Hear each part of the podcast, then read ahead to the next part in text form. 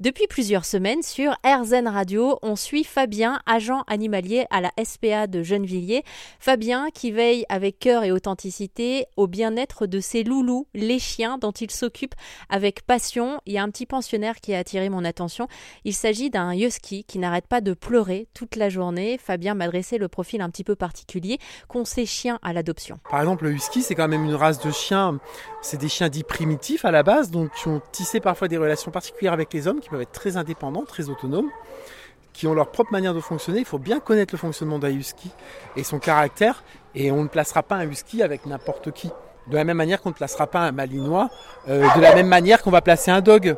Vous voyez, c'est chaque chien a ses spécificités et on tâche véritablement de trouver un profil adoptant qui correspond véritablement aux attentes de l'animal, aux besoins du chien, qui va pouvoir répondre à ses besoins tant physiologique que physique. C'est très très important. Un dog aura un besoin de dépenses qui va être euh, énormissime, de dépenses physiques.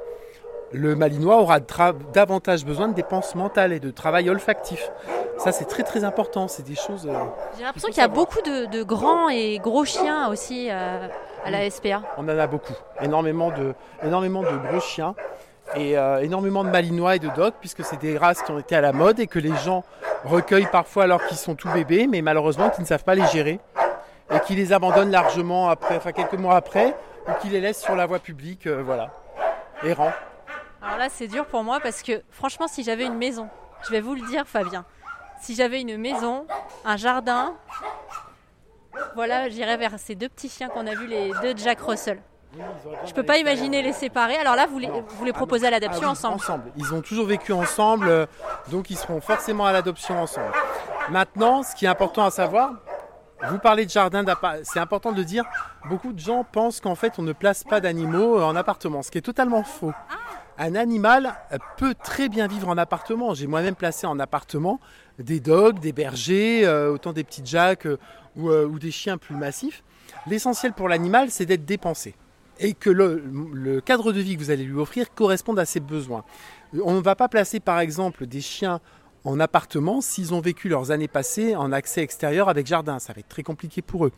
De la même manière, moi j'ai aucun problème avec un chien qu'un chien puisse vivre en appartement dès lors qu'il, comme je vous disais, qu'il est très dépensé, qu'on lui consacre du temps matin et soir. Et c'est pas 10 minutes, hein, c'est important parce que 10 minutes le matin, 10 minutes le soir, ça suffit pas. De la même manière, les gens pensent que parce qu'ils ont un jardin, ça va remplir les besoins du chien. C'est pas parce que vous le sortez dans, jardins dans le jardin pour faire ses besoins que le chien ira bien. Non, moi c'était plus euh, pour me défendre euh, par rapport aux voisins. oui, oui, c'était plus ça. Je comprends tout à fait. Mais ce que je veux dire, c'est que souvent les gens nous disent on a un jardin pour les balades. Non, ça ne suffit pas. Le chien, olfactivement parlant, va très vite faire le tour des odeurs du jardin. Il aura besoin de découvrir de, découvrir de nouveaux espaces. Donc les balades pour ça sont essentielles. essentielles.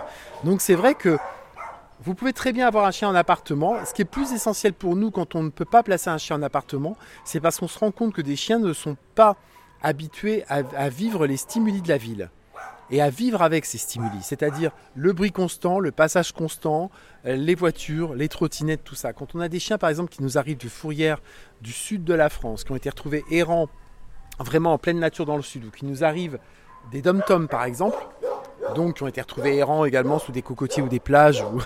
voilà, on comprend bien que ce sera difficile pour ces chiens-là de s'adapter forcément dans un environnement qui est plus urbain, avec des bruits de ville, avec euh, même ne serait-ce que parfois pour un chien de monter des escaliers ou monter dans un ascenseur, c'est compliqué.